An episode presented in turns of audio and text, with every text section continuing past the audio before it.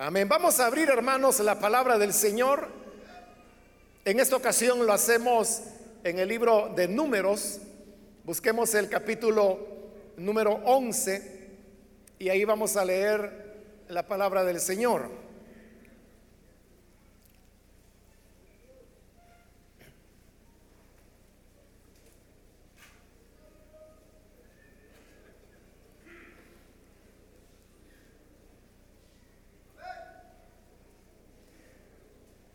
Dice la palabra de Dios en el libro de Números, capítulo 11, versículo 1 y 2.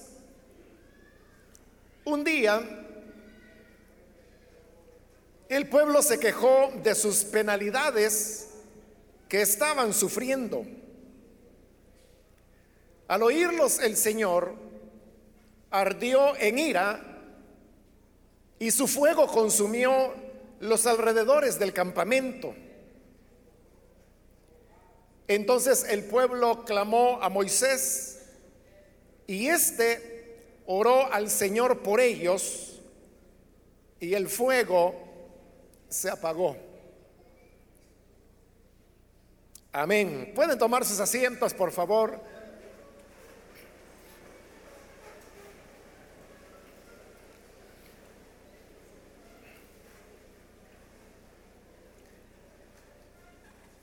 Cuando uno lee estos libros, que son los primeros de la Biblia, uno descubre que hay diferentes maneras como se puede enfocar los relatos que cada uno de ellos tienen. Ahora que nos encontramos en el libro de números, sabemos que todo lo que este libro presenta son acontecimientos que ocurrieron antes, perdón, después, después de la llegada al Sinaí y consecuentemente después de haber recibido ya la ley de Moisés. Por eso es que este libro de números es una conjugación entre la reiteración de las instrucciones que ya Dios había dado en el Sinaí a través de Moisés y relatos de historias, acontecimientos que se dieron en este peregrinar de Israel, como la que acabamos de leer en este momento. Pero Números no es el único que nos relata acontecimientos de ese peregrinar. También lo hace el libro de Éxodo, el cual sabemos que es un libro que comienza desde las condiciones, el relato de las condiciones de cómo Israel vivía en Egipto, la manera como Moisés se salva milagrosamente, cómo Dios lo comisiona y cómo finalmente él logra sacar en libertad al pueblo de Israel. Y ahí es donde vienen los relatos. Inicia, después del Éxodo, el recuento de aquellas situaciones que Israel pudo vivir. Ahora, hay un paralelo entre las historias que relata el libro de Éxodo y las historias que relata el libro de Números, comenzando en este capítulo 11, del cual hemos leído los primeros dos versículos. Hay un paralelo en el sentido que prácticamente los mismos hechos que relata el libro de Éxodo son los hechos que relata el libro de números, pero con una diferencia importante. Y es que los relatos que narra el libro de números son acontecimientos que se dan antes de la llegada al monte Sinaí y a la recepción de la ley. En cambio, números relata acontecimientos, pero que se dan después de haber estado en el monte Sinaí y de haber recibido la ley a través de Moisés. Esa es una diferencia. La otra diferencia es que las narraciones, que hemos dicho que en términos prácticos son las mismas de Éxodo y de Números, en Éxodo son narraciones de victoria de bendición. Pero en números, esos mismos relatos son relatos, pero de conflictos y de castigos que recibieron de parte de Dios. Solamente para refrescar su memoria, en el libro de Éxodo es donde encontramos el canto de María o Miriam. En las escrituras, esos dos nombres es lo mismo, María o Miriam. Y me estoy refiriendo a la hermana mayor de, de Moisés. ella es la que canta cuando el pueblo de Israel ha cruzado ya el Mar Rojo. Pero en números, Miriam lo que hace es que inicia una rebelión contra su mismo hermano. El paralelo continúa cuando en Éxodo Israel llega hasta las aguas de Mara, pero resulta que las aguas son amargas y no se pueden beber. Y entonces se quejan delante de Dios porque no tienen agua. Dios le instruye a Moisés que tome un árbol que está por ahí, que lo meta al agua y que ésta se va a endulzar y la van a poder beber. Y así ocurre. En números,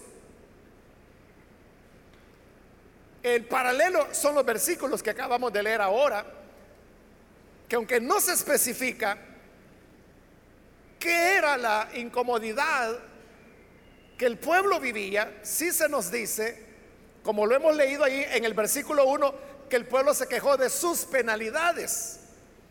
Eso es lo que dice en el original. Lastimosamente Casiodoro de Reina no lo tradujo y por eso es que no aparece en la Reina Valera.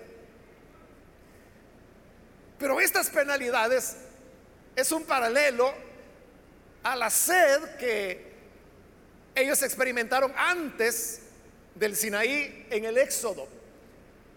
Allá en el Éxodo, como he dicho, todo terminó en bendición, con un milagro del agua volviéndose potable para que el pueblo pudiera satisfacerla. En cambio aquí, ¿cómo termina esta queja nueva del pueblo? Termina en juicio, en un incendio que quema los, el área periférica del campamento de Israel. Pero los paralelos siguen, porque en Éxodo el pueblo hay un momento en que ya no quiere solo maná, sino que quiere también carne. Entonces Dios les envía codornices y las cuales pues el pueblo las caza, las come y agradecen a Dios que les dio carne.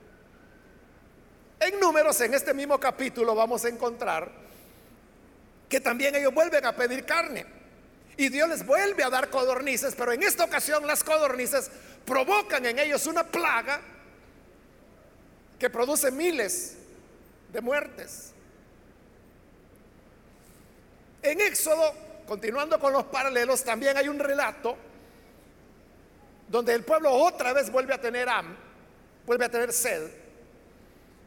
Y entonces Dios le dice a Moisés que vaya, que golpee la roca y que la roca dará agua y el pueblo beberá. Lo hace y el pueblo bebe. Aquí en números, otra vez el pueblo vuelve a pedir agua porque tiene sed.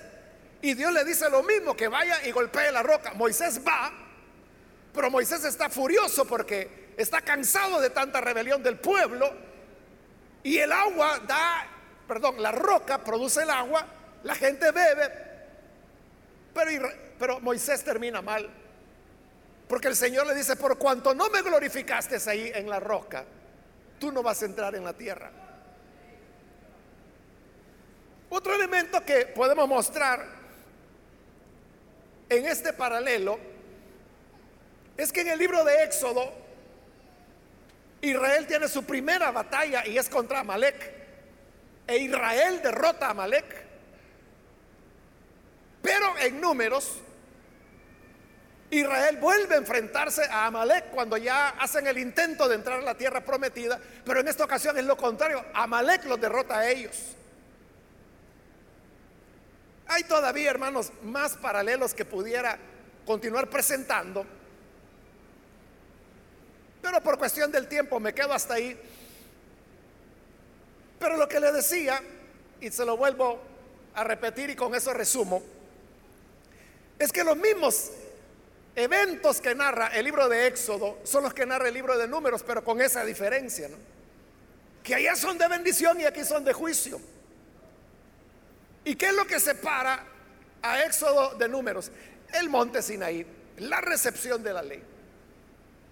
De por qué, si las quejas del pueblo son las mismas en Éxodo y allá termina con bendición, ¿por qué en números, con las mismas quejas, todo termina en juicio? Uno diría, pero, pero ¿por qué si todo es igual, no? Las mismas quejas en ambos libros. Entonces, ¿cuál es la diferencia? Ah, la gran diferencia es lo que hemos estado mencionando. Y es que el pueblo ya había tenido su encuentro con Dios en Sinaí y ya habían recibido la ley. En otras palabras, ellos eran ya conocedores de la voluntad de Dios. Y además ya deberían haber madurado.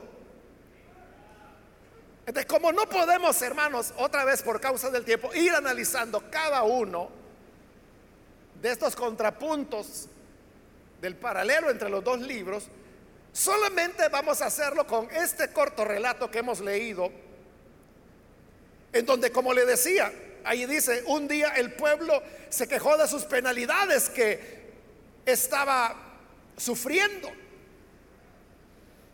Y le decía que ahí no se dice específicamente qué eran esas penalidades. Pero si nosotros nos preguntamos, cuáles eran las penalidades que Israel estaba sufriendo, como dice el versículo. Y eso es lo que dice el original, que estaban sufriendo penalidades. ¿Cuáles eran esas penalidades? No era hambre porque recibían el maná todos los días. No era sed, porque la sed la van a tener hasta en el siguiente relato más adelante en este capítulo. No era, hermanos, que les faltara, por ejemplo, ropa o calzados,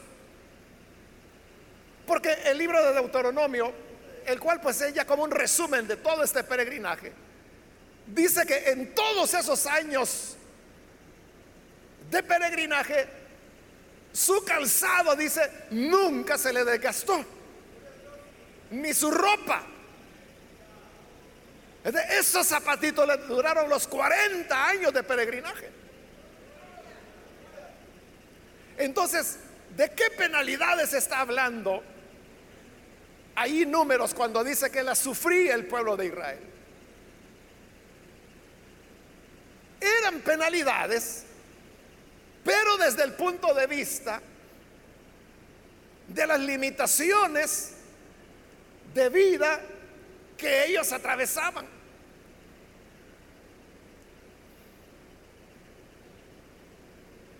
Hemos dicho que alimento tenían, tenían el maná cada día, pero tenían maná. Este maná ellos lo complementaban con elementos como por ejemplo la leche de sus ganados, la carne de sus ganados, que ellos podían tomarlos, sacrificarlos y cocinarlos. Es decir, su, dieta no era solo que maná, maná, maná, maná, sino que lo combinaban. Y tal vez en algunos momentos cuando atravesaban ciertas áreas del desierto, podían encontrar algunos frutos o raíces o hojas que ellos podían comer, así como nosotros comemos hojas, ¿verdad? Nos comemos las hojas de la lechuga, las hojas del perejil, varias hojas nos comemos. Pues ellos también.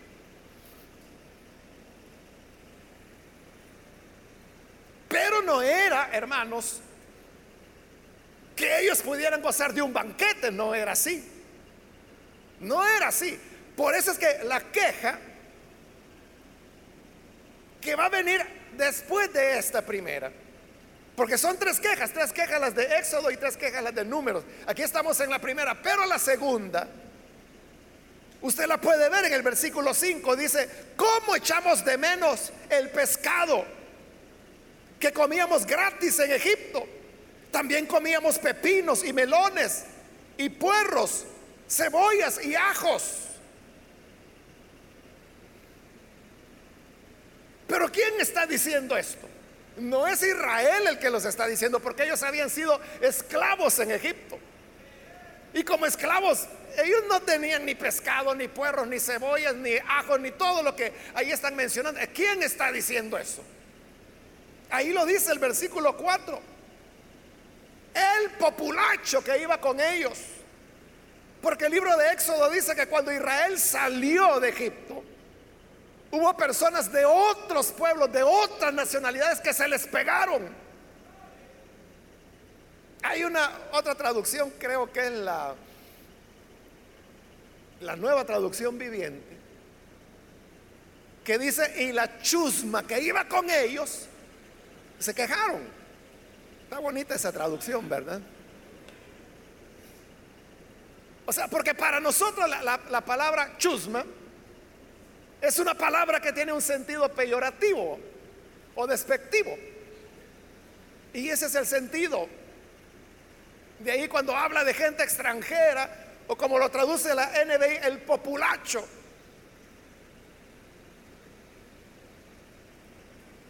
Ellos eran los que habían comido bien.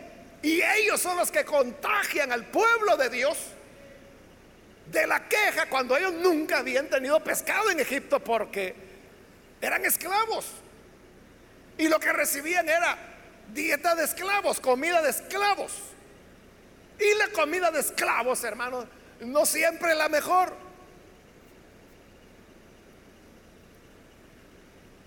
Allá en Brasil existe la todavía la tradición que los días viernes todavía no, no he averiguado por qué es en viernes. Pero la cosa es que los viernes casi todos los restaurantes, comedores que hay en Brasil preparan un plato feollada se llama en portugués, en español sería frijolada. Y no es nada más que eso, los frijoles salcochados que le llamamos nosotros, pero ellos le ponen del cerdo la oreja, la cola, las patas, la nariz, la lengua. Y todo el mundo como eso. Por eso es que los viernes, casi, no en todos absolutamente, pero casi en todos los restaurantes usted puede encontrar la febollada. Pero la historia de cómo llegaron a adquirir esa costumbre es interesante. Esa era la comida de los esclavos. Entonces, vea, del cerdo, ¿qué se comían los amos? Todo. ¿Y qué le dejaban a los esclavos? Las orejas del cerdo, la cola, la nariz, la lengua y las vísceras. Y eso ellos lo mezclaban con frijoles, que así como allá, aquí es la comida más popular que hay por ser la más barata. Y esa es la comida del esclavo. Es decir, las sobras Así era con Israel en Egipto.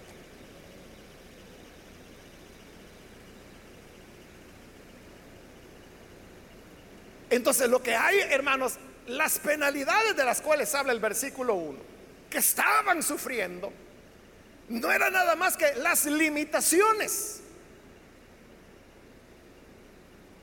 Pero vea, era limitación en la cual sus necesidades fundamentales estaban satisfechas. tenían alimento. No tenían los grandes banquetes como los que se daban los egipcios, pero tenían el alimento de Dios. Y era muy versátil porque dice la Biblia que se podía preparar como hojuela, como pan, como masa. Y no solo eso, sino que hasta el sabor cambiaba. A veces tenía un sabor, a veces tenía otro. Entonces era como la creatividad de la gente para preparar el maná como ellos quisieran. Lo podían hacer como panecillo, lo podían hacer con ensalada, lo podían hacer mezclado con carne, lo podían utilizar como complemento, como plato básico. Había ahí la creatividad de cada uno. Pero limitados al maná, obviamente. Sus zapatos nunca se les gastaron, pero eran los mismos. Durante 40 años.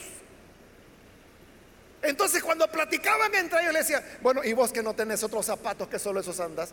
No, no tengo. No, no tengo. Pero mira, los tengo buenos.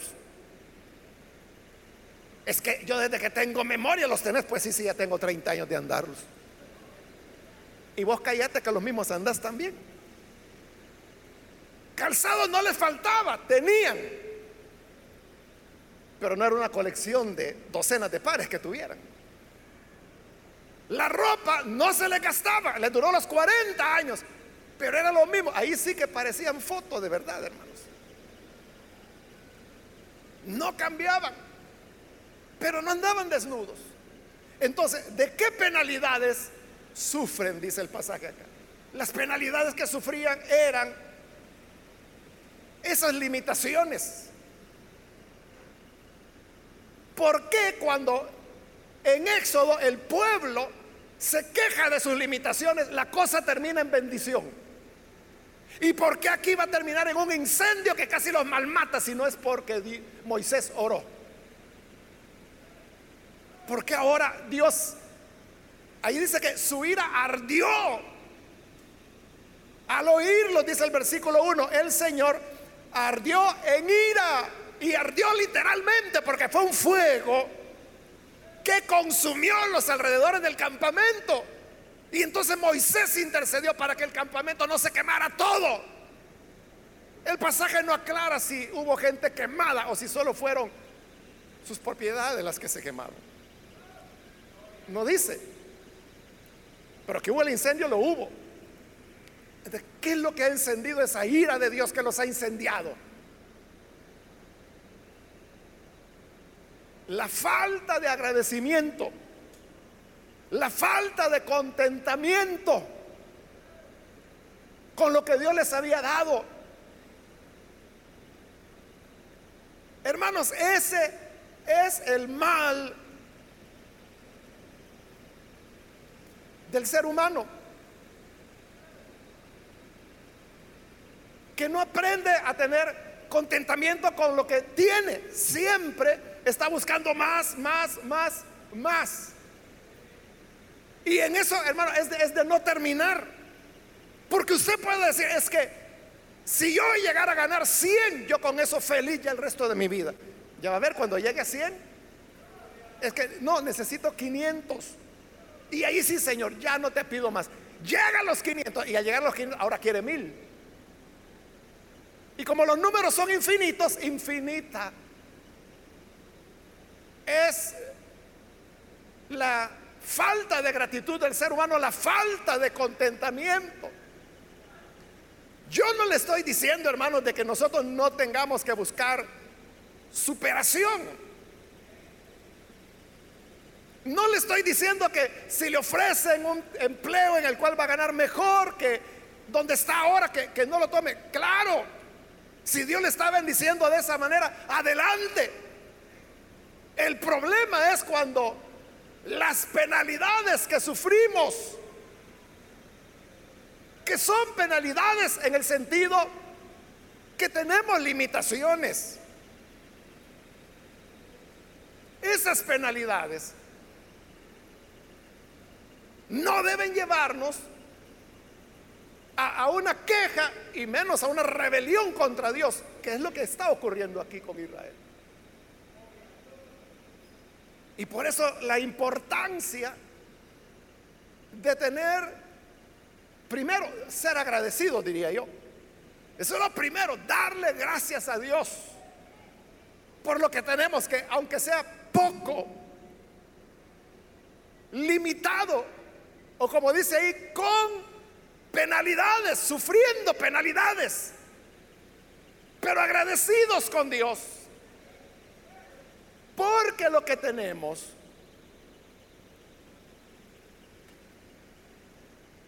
es un sueño para otras personas. Una hermana me, me, contaba, creo que fue esta semana que pasó, que ella sacó la basura de su casa, la bolsa, y comenzó a caminar hacia el basurero que queda a cierta distancia de su casa. Cuando iba llegando al basurero, hay un niño que sale corriendo y le dice, señora, le llevo la bolsa. Y ella le dijo, no, porque ella pensaba pues que el niño quería llevarle la bolsa para que ella le diera algo. Pero dijo, no, no, no, yo la llevo, pero el niño insistió. Total de que ella le, dio la bolsa de la basura que traía ella de su casa. Y no era que el niño quisiera ganarse unos centavos por llevarle la bolsa al basura. Lo que hizo fue abrirla de inmediato y comenzó a buscar dentro de la bolsa qué comer. Eso es lo que el niño quería. Bueno, y la hermana luego descubre que no solo era el niño, sino que la mamá de él también allí estaba hurgando en el basurero qué comer. Bueno, ella me contó que eso la conmovió tanto que se fue a su casa y fue a traer varias cosas para regalarles. Y me dice, me contaba, hemos quedado, creo que la semana que viene, que se van a juntar de nuevo en el basurero. Y va a continuar ayudando a esa familia. A eso me refiero, hermano, que lo que uno piensa de que son limitaciones que se sufren, y, a lo mejor lo sean, a lo mejor sí. O sea, porque la Biblia aquí no niega que eran penalidades, así las llaman, y que las sufrían, pero no se iban a morir de hambre. Entonces, ¿qué es lo que a Dios le llena de ira? La falta de gratitud en primer lugar. Porque usted puede decir que vida más miserable. Qué desgracia que aquí el agua solamente nos cae dos veces por semana. Y si usted supiera que hay hermanos aquí que tienen tres meses de no recibir agua. Y esos están más o menos, porque hay algunos que tienen tres años, ¿verdad? De no recibir agua. Uno, claro, las cosas no deberían ser así, no estoy queriendo decir eso. Lo que estoy queriendo decir es cuál es nuestra actitud. Hermanos, muchas personas, muchísimas personas por eso es que yo hablo que son cientos de miles, digo yo, de casos en los cuales esta misma semana, por ponerle un ejemplo, ahí un hombre me decía, hermano, me dice, mi mujer me fue infiel. ¿Qué hago? ¿La perdono o no la perdono? Me decía. Y yo le dije, ¿por qué le fui infiel? Y me, ah, es que yo estoy aquí, me dice, en los Estados Unidos. Entonces le dije, ¿y usted no ha leído la Biblia? Donde la palabra de Dios dice que los que están casados, que no tienen que separarse. Eso dice la Biblia. La única excepción, dice Pablo, que se separen por un tiempo de mutuo consentimiento para dedicarse a la oración. Y una vez habiendo cumplido esos días de oración, vuélvanse a juntar en uno. En otras palabras, lo que Pablo está diciendo es vuelvan a tener relaciones sexuales para que no lo vaya a tentar Satanás. Y este fulano tiene años que se fue. Claro, la excusa de siempre es que hermano, yo lo hice para darle lo mejor a ella, para darle lo mejor a mis hijos. Ajá, y esto es lo mejor, le digo que ella ahora tiene otra persona.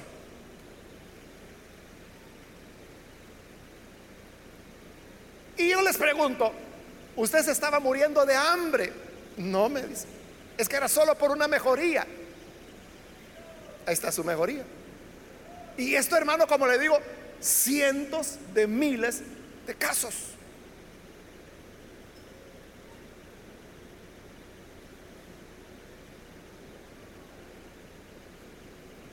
El punto es si tenemos gratitud por lo que tenemos o no lo tenemos. Bueno, no llegamos a nada, ¿verdad? Porque también yo no le voy a decir a él, perdónela o no la perdone. Yo le digo, mire, ahí depende de usted. Si usted es capaz de perdonarla, y eso significa que nunca en su vida usted le va a echar en cara lo que ocurrió. Y que no la va a tratar de manera humillante, si usted es capaz de eso, adelante, perdone. Ya no me contestó. Pero eso, hermano, es común.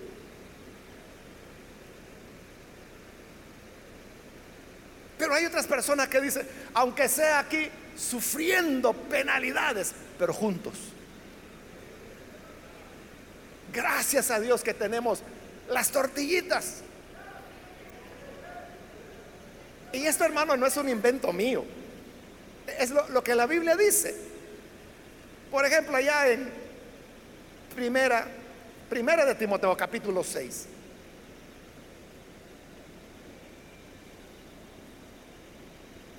Versículo 6 también, en adelante, dice así, gran ganancia es la piedad acompañada de contentamiento.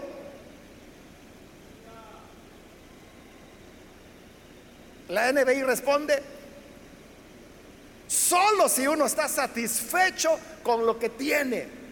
¿De qué es contentamiento? Estar satisfecho con lo que uno tiene.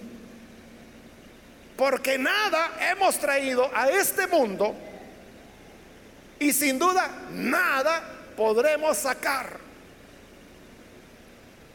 Así que teniendo sustento y abrigo, estemos contentos con esto. Porque los que quieren enriquecerse caen en tentación y lazo y en muchas codicias necias y dañosas que hunden a los hombres en destrucción y perdición. Porque raíz de todos los males es el amor al dinero, el cual, codiciando algunos, se extraviaron de la fe y fueron traspasados de muchos dolores. Todas estas personas que hoy están presas por corrupción, quizá usted se ha puesto a pensar, bueno, ¿y estos que creyeron? Que nunca les iba a pasar nada. Sí, eso creyeron que nunca les iba a pasar nada. Y no pensaron que lo que estaban haciendo era malo. Es que lo que ocurre es esto que dice aquí la Biblia. Que si uno no tiene contentamiento con el sustento y el abrigo que ya tiene, caerá en tentación y lazo, codicias necias, afanes insensatos lo traduce la NBI. Es insensato, es necio el que codicia de esa manera, pero lo hace y vea dónde están entonces, cuando el versículo termina diciendo, fueron traspasados de mucho dolor, ahí están. Esa es su condición ahora. Hermanos, que Dios nos ayude para que nosotros aprendamos a tener contentamiento con lo que tenemos. No tenemos todo lo que deseamos, pero Dios es tan bueno que tenemos todo lo que necesitamos. Eso es lo importante.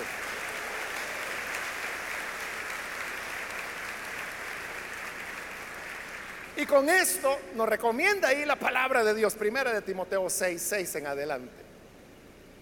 Que estemos contentos, que seamos agradecidos, que sepamos, hermanos, disfrutar. Si solamente es Tortilla con aguacate que hoy abunda, ¿verdad? Gracias Señor por este alimento que ahora tengo.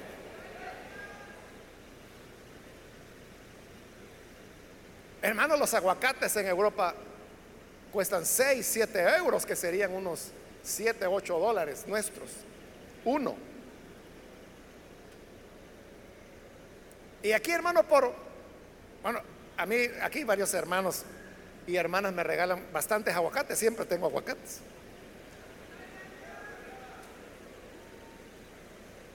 A veces, hermano, la gente hasta lo regala. Ya, no hay que hacer con él, pero no lo agradecemos. Eso es el llamado. Y ese fue el problema de nuevo. ¿Por qué la ira de Dios se encendió en un incendio contra Israel? Ingratos no fueron agradecidos. y codiciaban más y más. Hoy ya no es que, es que en Éxodo es que tenían necesidad, pero esa necesidad aquí ya fueron saciadas. De aquí en número, como sus necesidades para vivir están saciadas, ¿qué es ahora todo esto que ellos están reclamando? Codicia. Y eso es lo que enciende la ira de Dios. Repito, hermanos, esto no significa que uno no tenga aspiraciones, que usted diga, es que yo quiero para mis hijos algo mejor que lo que yo alcancé. Excelente. Que Dios le bendiga. Pero no reclamemos del Señor, porque Él es la única fuente de quien podemos recibir. Vamos a cerrar nuestros ojos y vamos a inclinar nuestro rostro. Con nuestros ojos cerrados yo quiero hoy invitar a las personas que todavía no han recibido al Señor Jesús como Salvador. Mas si usted ha escuchado hoy la palabra y a través de ella se da cuenta de que hay algo más allá de una sociedad de consumo. Porque nuestro país ahora tiene una sociedad de consumo. Todo está hecho para consumir, comprar, comer, vestir. No bombardea la publicidad. Los centros comerciales tienen mil ofrecimientos.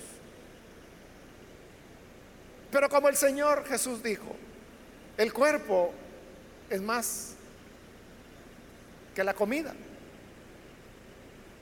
La vida es más que el vestido. Hay cosas más valiosas, más importantes, en las cuales debemos poner nuestra atención.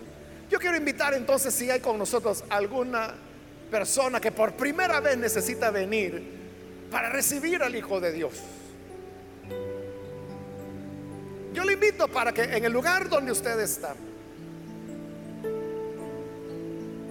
se ponga en pie en señal que desea recibir al Hijo de Dios y así vamos a orar por usted.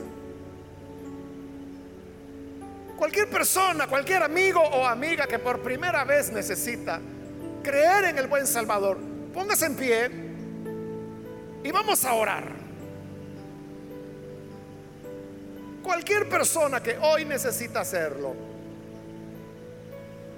póngase en pie, que hoy es cuando la gracia de Dios le invita para poner en usted contentamiento, agradecimiento por lo que el Señor nos da.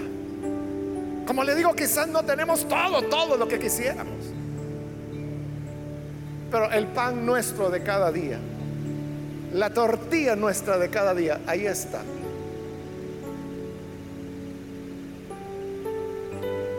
Tenemos con qué vestirnos. Tenemos calzado, aunque sea viejito o de segunda, pero lo tenemos. Hay pueblos enteros que no tienen. ¿Quiere usted venir? Muy bien, aquí hay una persona, Dios la bendiga, bienvenida. Alguien más que necesita pasar para recibir al Hijo de Dios, póngase en pie. Hoy es su momento, venga. Queremos orar por usted. Si usted se encuentra en la parte de arriba también, ahí puede ponerse en pie para que oremos por usted. ¿Alguna otra persona que necesita venir? Póngase en pie. En señal que desea recibir al Hijo de Dios. Y así vamos a orar por usted. ¿Hay alguna otra persona? O si hay hermanos que se han alejado del Señor, pero hoy necesitan reconciliarse, pónganse en pie también. Si usted se va a reconciliar con el Señor, hoy es el momento, póngase en pie para que oremos por usted. Si los afanes de esta vida nos arrastraron fuera de lo principal, hoy es cuando la gracia de Dios nos llama. Muy bien, aquí hay otra persona, Dios la bendiga. Aquí hay otro hombre que pasa, Dios le bendiga. Aquí hay otro hombre más, Dios lo bendiga, bienvenido también. ¿Alguna otra persona que necesita venir? Póngase en pie. Si es primera vez que viene al Hijo de Dios o se reconcilia, póngase en pie para que oremos por usted. Muy bien, aquí hay otro hombre, Dios lo bendiga, bienvenido. Acá hay un niño, Dios le bendiga, bienvenido. ¿Alguien más? Venga ahora porque voy a finalizar la invitación y vamos a orar. Vamos a orar en este momento, pero si hay alguien más que necesita venir al Señor Jesús por primera vez o reconciliarse, póngase en pie en este momento, porque es la última invitación que hice y ahora vamos a orar.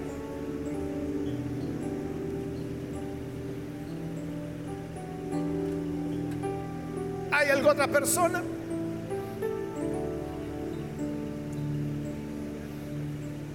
A usted que nos ve por televisión, quiero invitarle para que se una con estas personas que están aquí al frente y juntos oremos y reciba usted al Señor. Padre, gracias te damos por cada persona que está aquí al frente, a quienes tú, Señor, has traído y también te pedimos por aquellos que a través de televisión, internet o radio están escuchando y se unen a esta oración para recibirte como Salvador.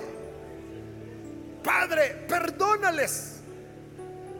Ahora que se entregan a ti, lo hacen con el propósito de poner su confianza en ti y al mismo tiempo agradecerte el que tú siempre, Señor, estás pendiente de nosotros y nos das lo que necesitamos. Por eso, Señor, estamos agradecidos y tenemos contentamiento. Quita de nosotros las codicias necias, los afanes insensatos. Y que así, Señor, podamos tener paz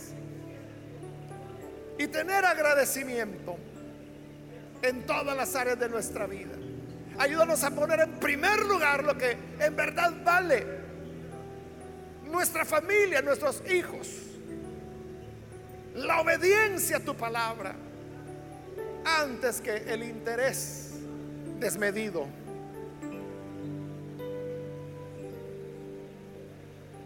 Todo esto, Señor, te lo pedimos en el nombre de Jesús nuestro Salvador.